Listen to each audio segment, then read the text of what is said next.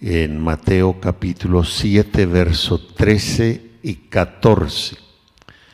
Mateo 7, 13 y 14. Dice así en el nombre del Señor Jesucristo.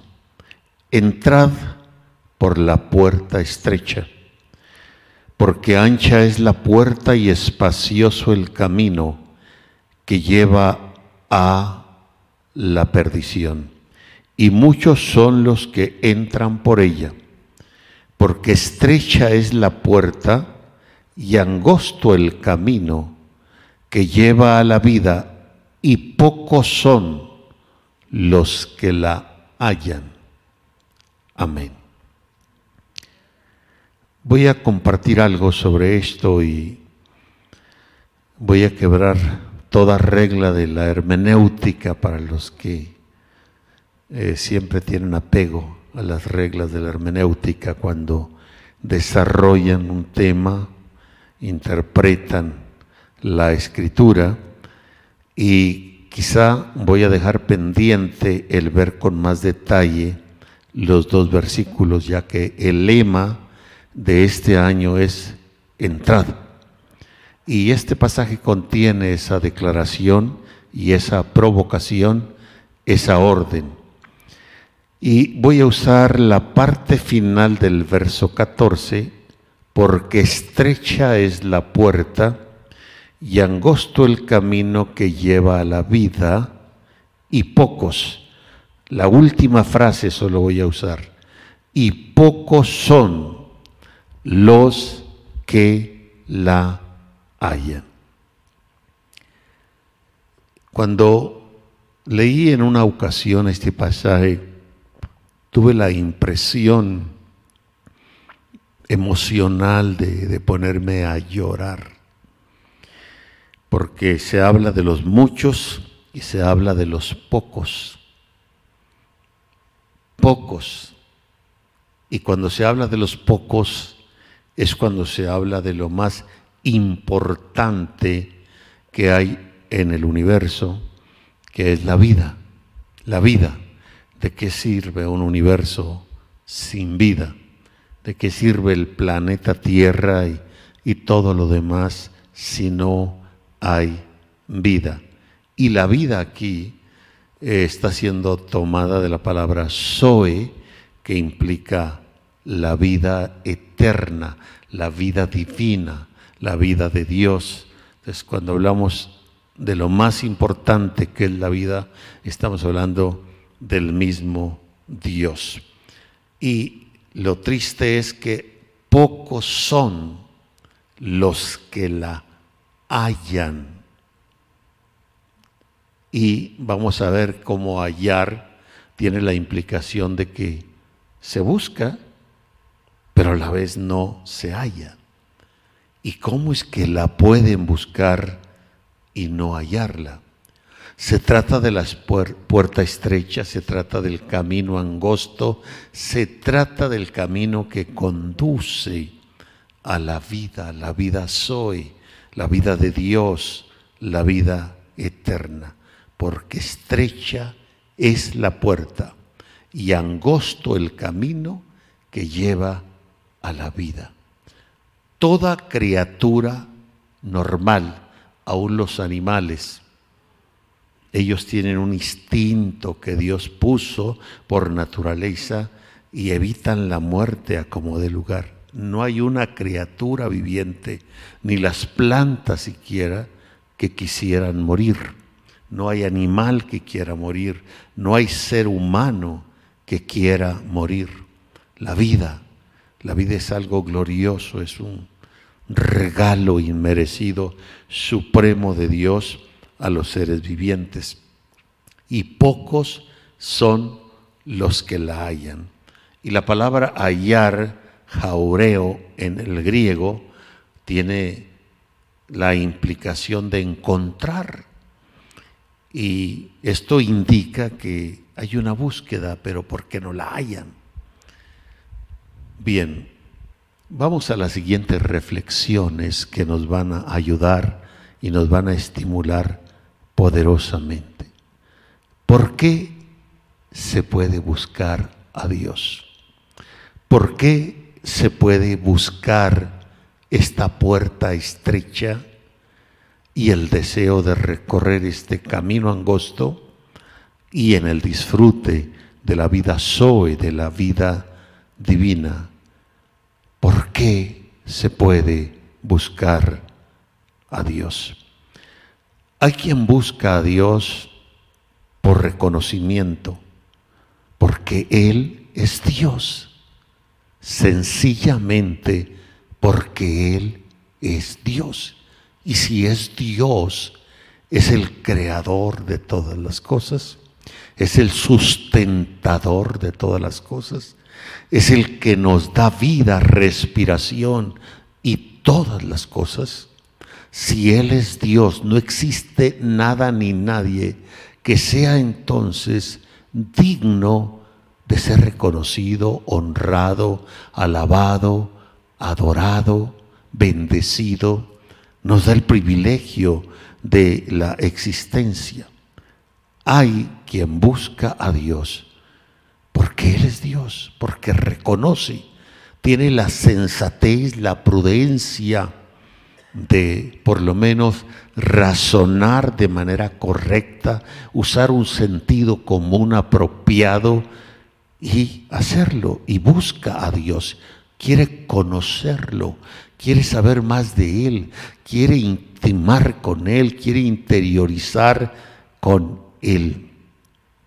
Bien, hay quien busca a Dios por amor, porque se enamora de Dios tan solo pensar en su infinita grandeza, tan solo pensar que estoy en medio de este vasto universo como una criatura viviente, a su semejanza, a su imagen, que puedo pensar, razonar, crear, decidir por sí mismo. Tengo un ejercicio de mi voluntad que Él me dio. Contemplo mi propio cuerpo, eh, mi ser, cómo está constituido, cómo funciona. Contemplo la naturaleza de manera cuerda y eso me hace enamorarme de Dios por su grandeza, por su hermosura. Hay quien puede buscar a Dios por gratitud, porque entre las cosas que he mencionado, se puede meditar en ellas, se puede pensar en ellas, y, uno dice, pues, ¿qué más puedo tener para ese ser supremo, infinito, creador? Más que gratitud. Lo sirvo por gratitud. Otros pueden servir a Dios quizá porque en determinado momento hicieron un voto, una promesa de, bueno, Dios, si tú intervienes en tal o cual situación, yo te prometo. Y como son personas de palabra, lo hacen para cumplir su voto, su promesa. Hay quien puede servir a Dios porque es una persona entendida y es persona analítica y analiza las cosas de manera correcta, acertada y finalmente, la determinación es servir a ese ser supremo. Pero tristemente hay quien busca a Dios sencillamente cuando está en la angustia, o por estar en angustia, o porque cuando estaba en angustia hizo promesa de buscarlo, de servirlo, y está ahí como, como a fuerza porque no quiere volver a experimentar la angustia que vivió, la angustia que pasó. Y eso, aunque vino a Dios, no está suelto para Dios, sino está en medidas sirviendo a Dios. La angustia, la Biblia dice, en la angustia me buscarán. Y Dios mismo a veces propicia que haya angustia en los seres humanos para quebrarlos, para bajarlos de esa arrogancia, de ese orgullo, de esa insensatez con la que se conducen y vuelvan su mirada a Dios.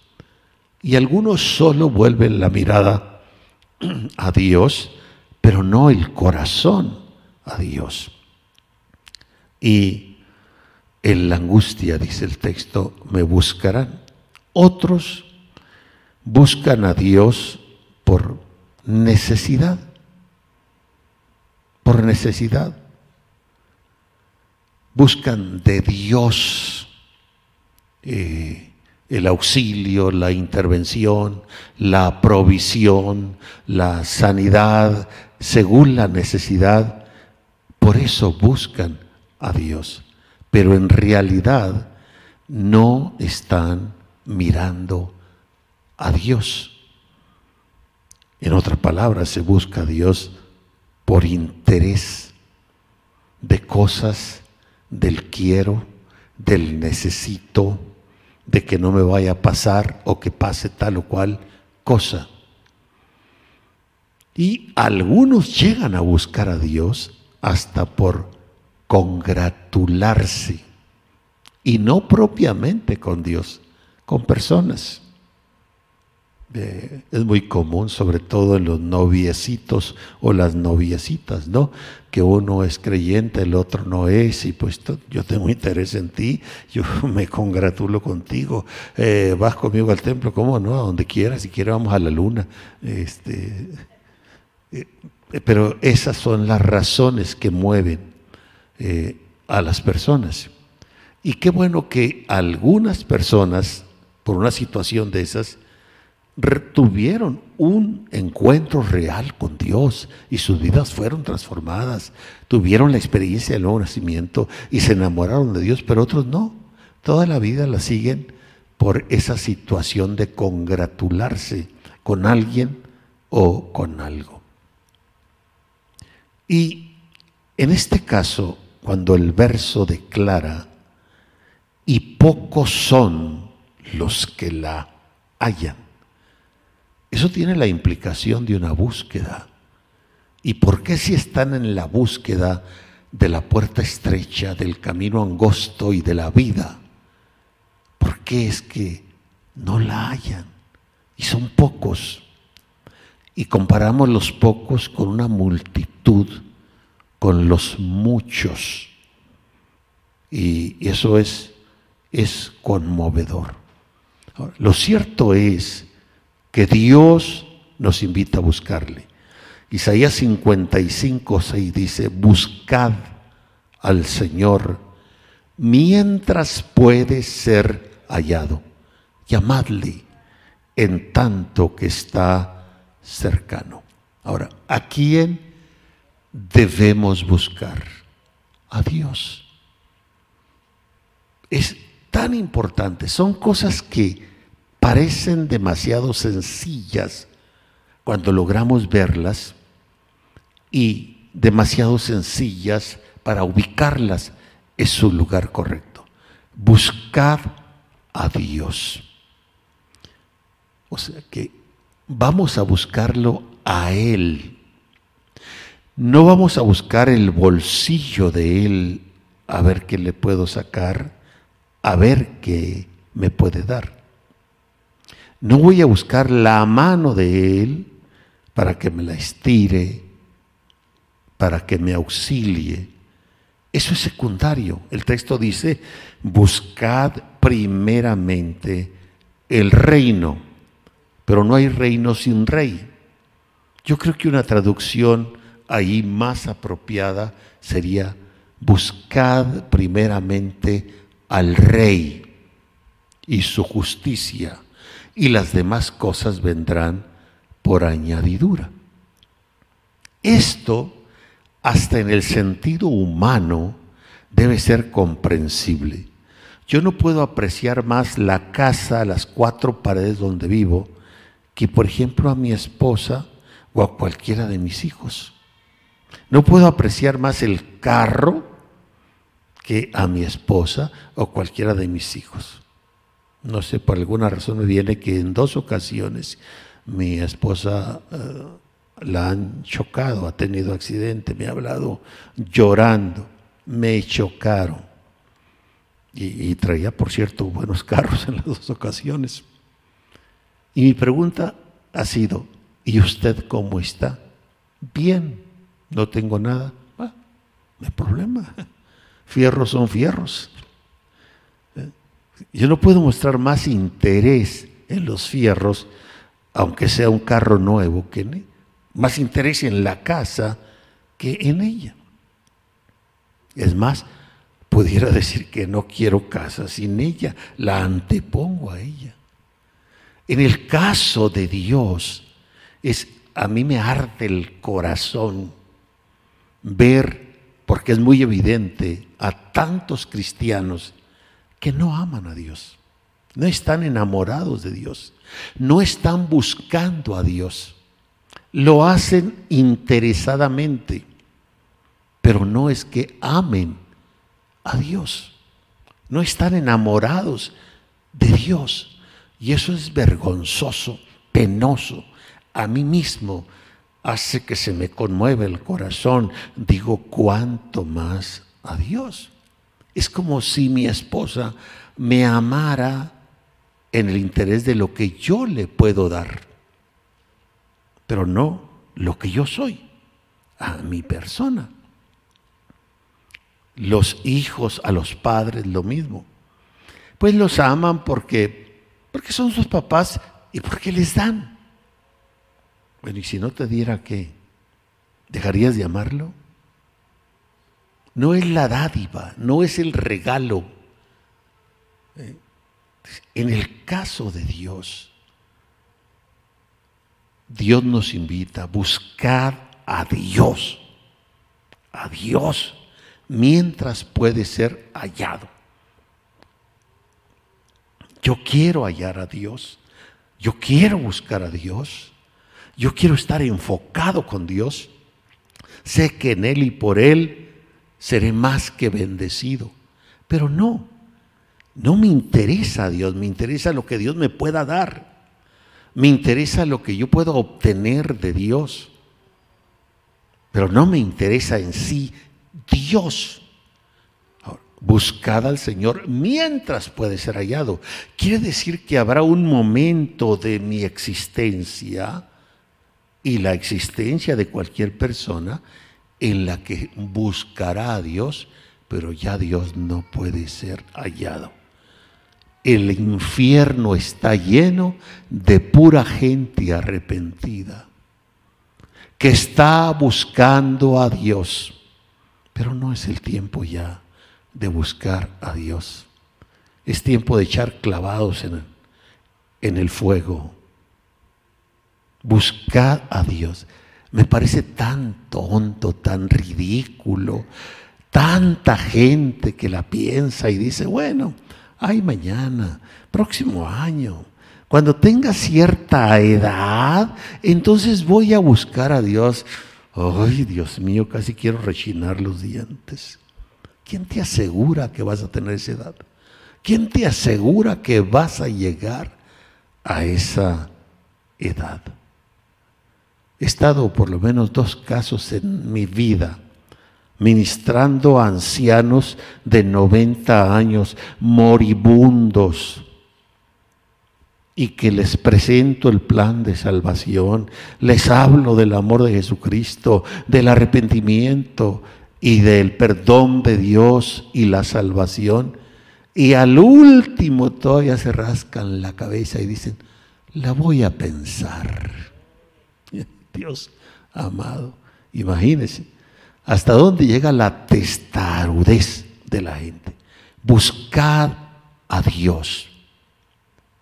No lo que Dios me da, no lo que Dios me puede dar, no, a Él, a Él. Imagínese que, que usted sea buscada por un pretendiente por, por lo que usted tiene, no por lo que usted es o viceversa. Entonces, la forma correcta de buscar a Dios, ya que hemos citado rápidamente varias situaciones en las que el por qué se busca a Dios. Jeremías 29, 13 dice, y me buscaréis y me hallaréis.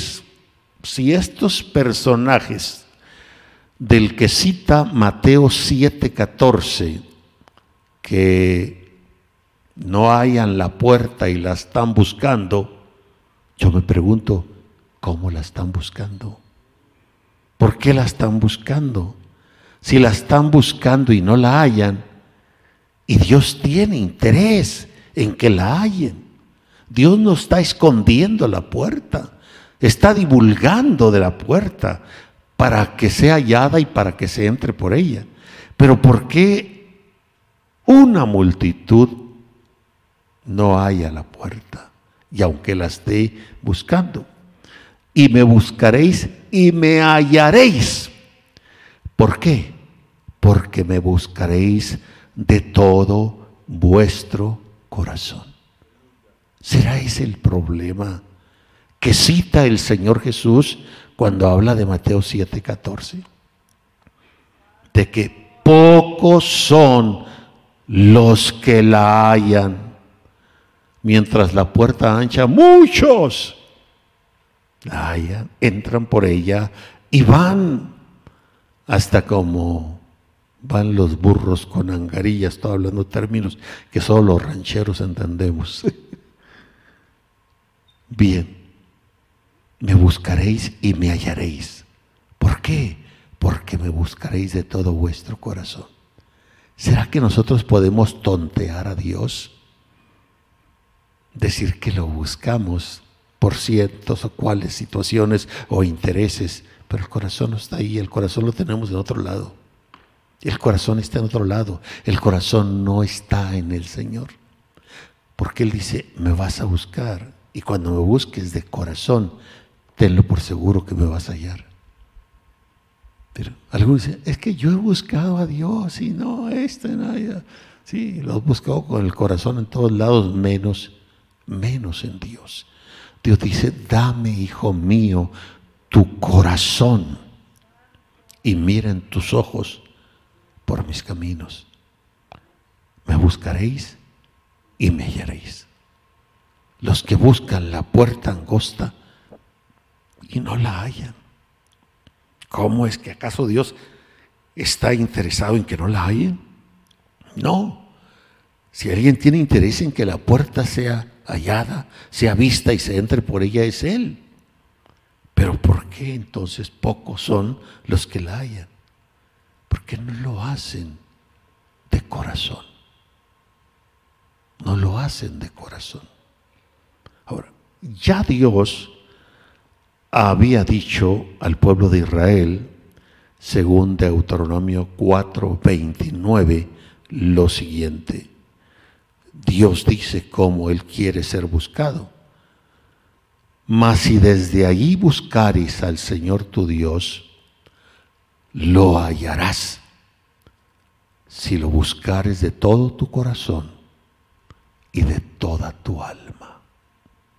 O sea que no importa, Moisés se está despidiendo en el monte Nebo del pueblo de Israel, él no va a cruzar el río Jordán no va a entrar a la tierra prometida.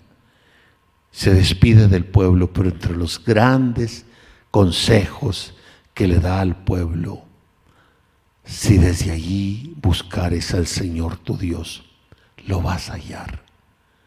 Pero búscalo de todo tu corazón y de toda tu alma. ¿Será que estas gentes a las que refiere el Señor Jesús en Mateo 14, de la puerta angosta, del camino angosto, que no lo hallan, es que no lo buscan de esta manera, no lo buscan de corazón, no lo buscan con toda su alma, lo buscan porque tienen necesidades, lo buscan porque esto, por aquello, por lo otro. Pero el, corazón el alma, que tiene que ver con la mente, con, con las emociones, con el sentimiento, con la fuerza, no lo están buscando de esa manera.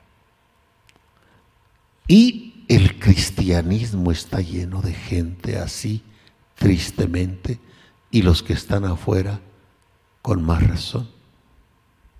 Entonces, es gente tan voluble que ahorita es y mañana no es. Ahorita puede estar aquí en el templo y el siguiente año ya no los vemos. Y no importa que sea aquí o sea allá o sea donde sea. Porque la prioridad que está ahí no es Dios. El corazón no está ahí. Es por otras razones que se busca a Dios. ¿Cómo quisiéramos tener la convicción de Job? Un hombre riquísimo, un hombre sabio, el más sabio y más rico del oriente, bendecido con familia, con ganados, y de repente perdió todo. Y el hombre reaccionó diciendo, Dios me lo dio, Dios me lo quitó, sea bendito su nombre.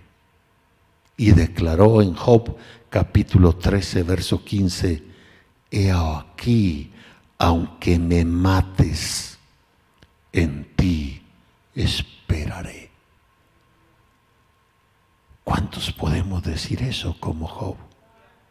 Aunque me mates, en ti esperaré. Recuerdo en algún momento de mis oraciones haberle dicho al Señor, tú sabes que te amo, y si aún me mandaras al infierno, ahí te seguiría amando y te seguiría gritando que te amo. Porque no te sirvo por temor al infierno.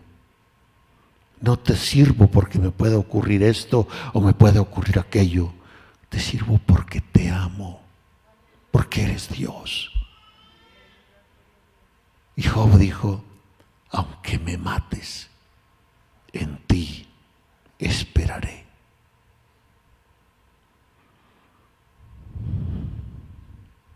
Ahora, pensemos en lo siguiente. Los cristianos que ya murieron por razón de la edad humana y están en el cielo,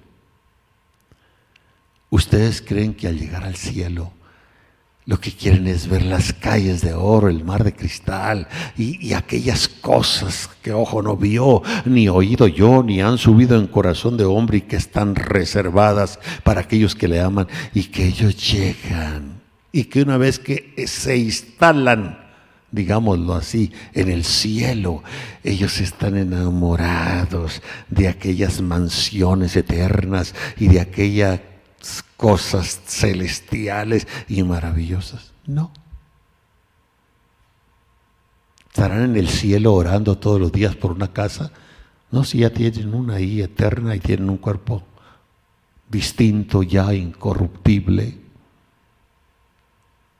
Entonces, en el cielo, ¿qué es lo que se sigue anhelando y aún con mayor intensidad que en la tierra? lo que se sigue anhelando es a Él, a su presencia. Cuando se muere y uno se despoja de este velo de carne, donde está el pecado, donde hay la corrupción, y se libera en el espíritu y llega al cielo liberado de este cuerpo y en el espíritu, sabe que llega uno anhelando allá, no es diciendo, ¿dónde está la mansión que me toca? ¿Dónde está esto? ¿Dónde está aquello? No se desea ver al Señor, se anhela al Señor. Y en el cielo todo, absolutamente todo, palidece, se oscurece ante Él, ante su presencia. Él se convierte todavía en mayor anhelo y en mayor deseo busco estar en el cielo o lo busco a Él. Hay gente que sirve a Dios. ¿Por qué sirve a Dios? Porque quiero estar en el cielo. ¿Saben qué? Yo no quiero cielo sin el Señor. No me llama la atención el cielo sin el Señor. No me interesan calles de oro ni mar de cristal, me interesa Él. No quiero cielo. Es como le decía ahorita, no quiero casa si no está alguien más importante que la casa, que es mi esposa, que son mis hijos. Busco estar en el cielo y por eso sirvo a Dios. Qué pobre. No. Busco estar eternamente en Él, con Él, en su presencia, eternamente. Busco su bolsillo, lo que me pueda dar, o lo busco a Él.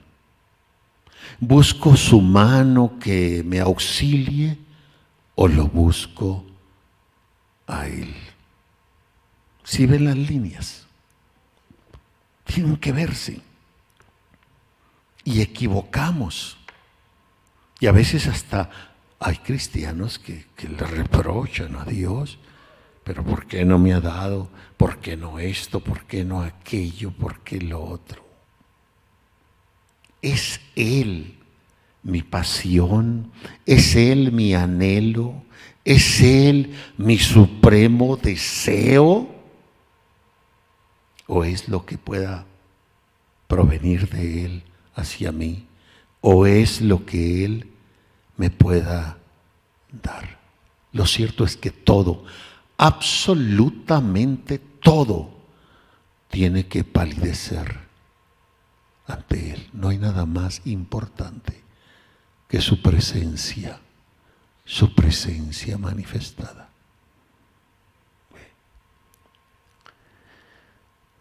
Los que están en el cielo, repito, no están buscando andar en calles de oro, están buscando estar lo más cerca de Él en su presencia. En el cielo hay turno para ir ante el trono de Dios y tener cercanía con Él.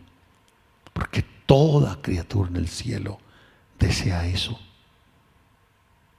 Ir a contemplar en su trono, a contemplarlo en su trono. En el cielo, el anhelo más grande, la admiración más grande, no son las grandes mansiones que allá tienen ahora, no son las cosas aquellas celestiales e infinitas en las regiones celestes es Él, Él, Él y Él.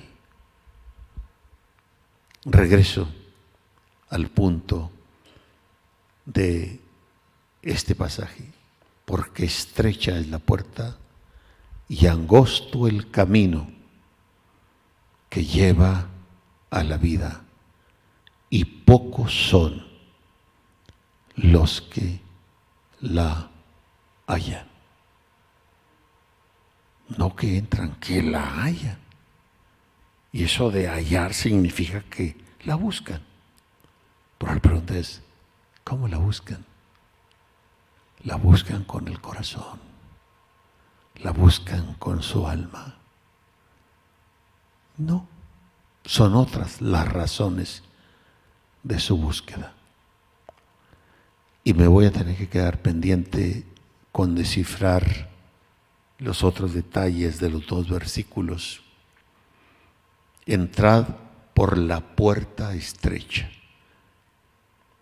El pasaje habla de dos puertas, una estrecha y la otra ancha, porque ancha es la puerta y espacioso el camino habla de dos puertas y habla de dos caminos.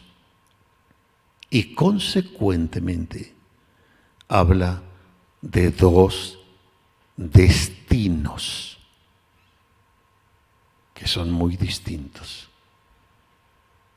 Y bueno, será hasta la próxima ocasión que veamos esos puntos y entonces sí respetaré las reglas de la hermenéutica, pero por lo pronto llevarnos a esta reflexión. Y me inspiró esto en gran medida, este canto, yo le busco, yo le busco, yo le busco.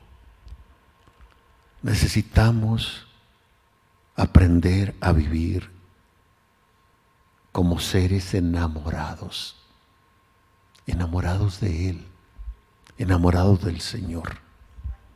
Que sea Él nuestro suspiro, nuestro aliento, nuestro todo. Que pensemos en Él al acostarnos, al levantarnos. Ahora, no se escandalice con eso.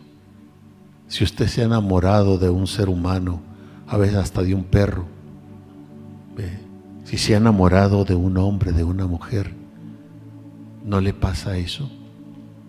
En automático, usted está pensando siempre en esa persona, a todas horas, hasta en el frijol cuando lo está comiendo, lo ve. Lo relaciona con todo, porque está enamorado.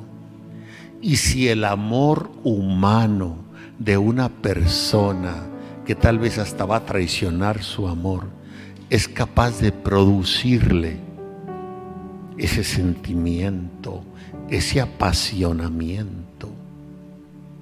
Vaya, el amor humano nos logra activar una pasión tal que nos atrevemos a dejar a nuestros propios padres, a nuestros propios hermanos, a nuestra propia familia, para irnos con un extraño, hacer una vida que solo Dios sabe cómo nos irá a ir.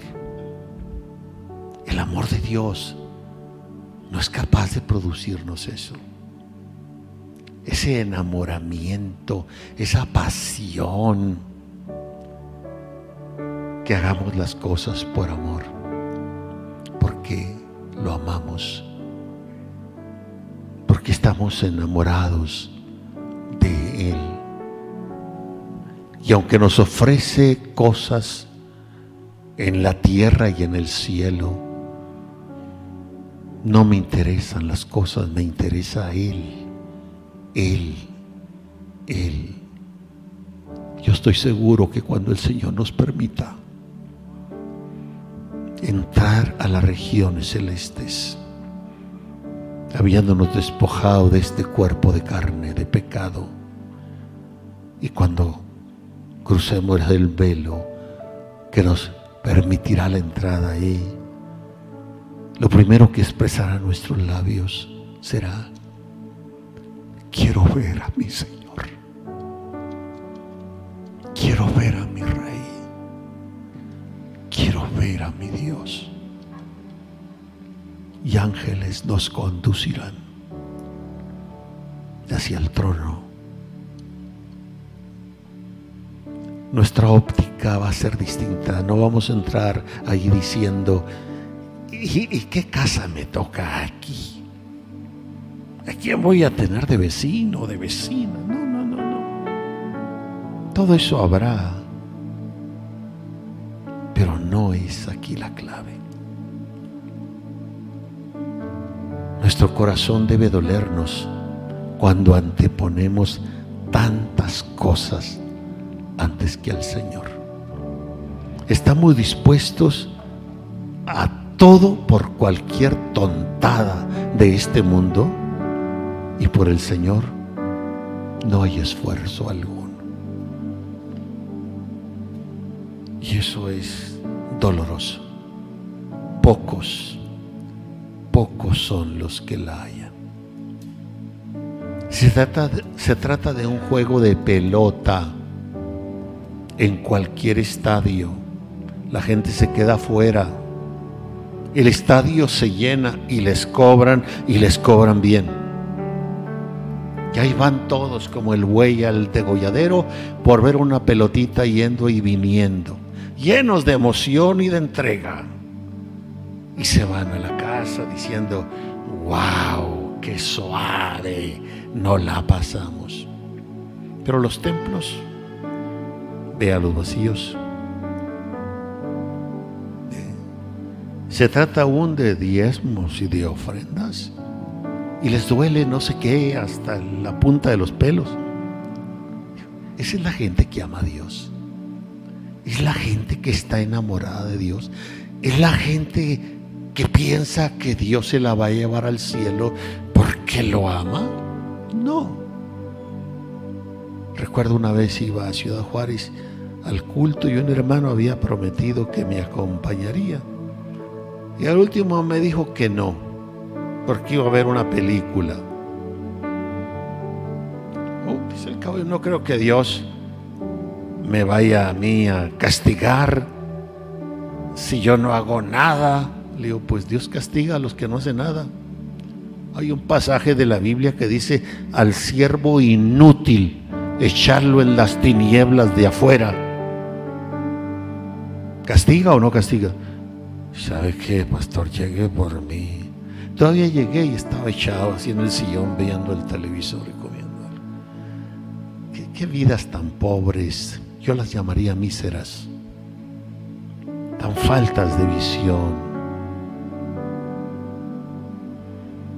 Angosto el camino que lleva la vida y pocos son los que la hallan. Lo hemos hallado, hemos entrado. Es un camino de vida, de vida divina. ¿Por qué no recorrerlo con dignidad de lo que somos? Yo le busco.